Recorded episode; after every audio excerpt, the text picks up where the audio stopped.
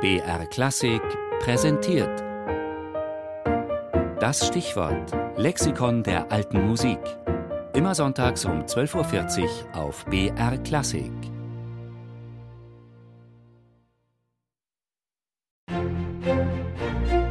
BR Klassik, das Stichwort. Das Radiolexikon der alten Musik.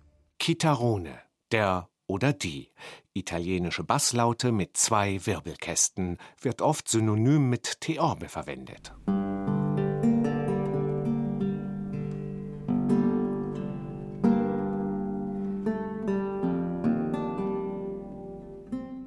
Als gegen Ende der Renaissance in Italien die Oper und der Sologesang erfunden wurden, gab es großen Bedarf an Begleitinstrumenten. Die sollten die Stimme des Sängers unterstützen, aber auch in größeren Ensembles noch gut zu hören sein. Die Renaissance-Laute konnte das nicht leisten. So wurde im ausgehenden 16. Jahrhundert der Chitarrone erfunden.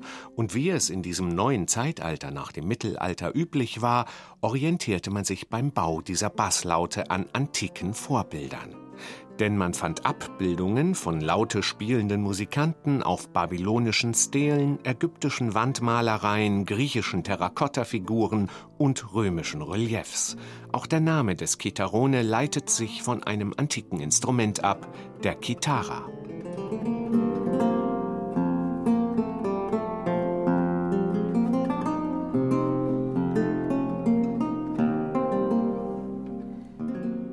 Einen Chitarrone erkennt man an den beiden Wirbelkästen. Denn damit der Chitarrone für eine optimale Sängerbegleitung möglichst laut und tief klang, benötigte man extra dicke und lange Basssaiten. Die brachte man an einem verlängerten Hals an, wodurch das Instrument etwa einen Meter länger wurde. Bei den hochklingenden Saiten ergab sich dagegen das Problem, dass die nun erforderlichen dünnen Darmsaiten leicht rissen beim Spielen. Deshalb wurden die ersten beiden Saiten des Kitharone eine Oktave tiefer gestimmt.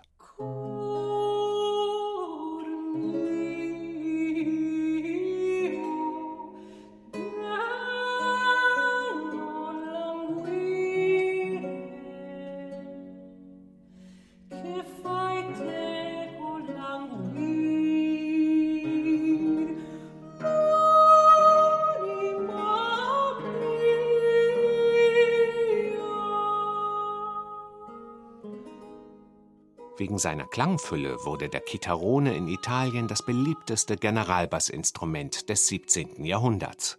Er ließ sich aber auch sehr virtuos spielen.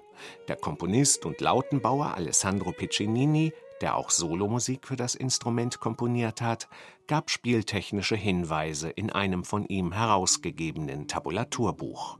Er ermunterte den Spieler, die Tonfarben häufig zu wechseln und zahlreiche Affekte zu nutzen, wie Vibrato, Rubato und Verzierungen.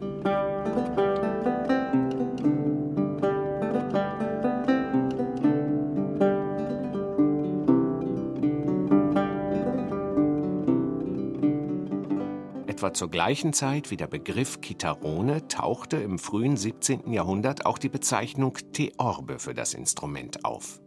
In seinem 1620 erschienenen Theatrum Instrumentorum unterscheidet Michael Pretorius die beiden Instrumente zwar noch und behauptet, dass die Theorbe mit Metallsaiten bespannt wäre, doch haben sich dafür keine Belege gefunden. Die neuere Musikwissenschaft hat festgelegt, dass die Begriffe Chitarrone und Theorbe synonym zu verwenden sind.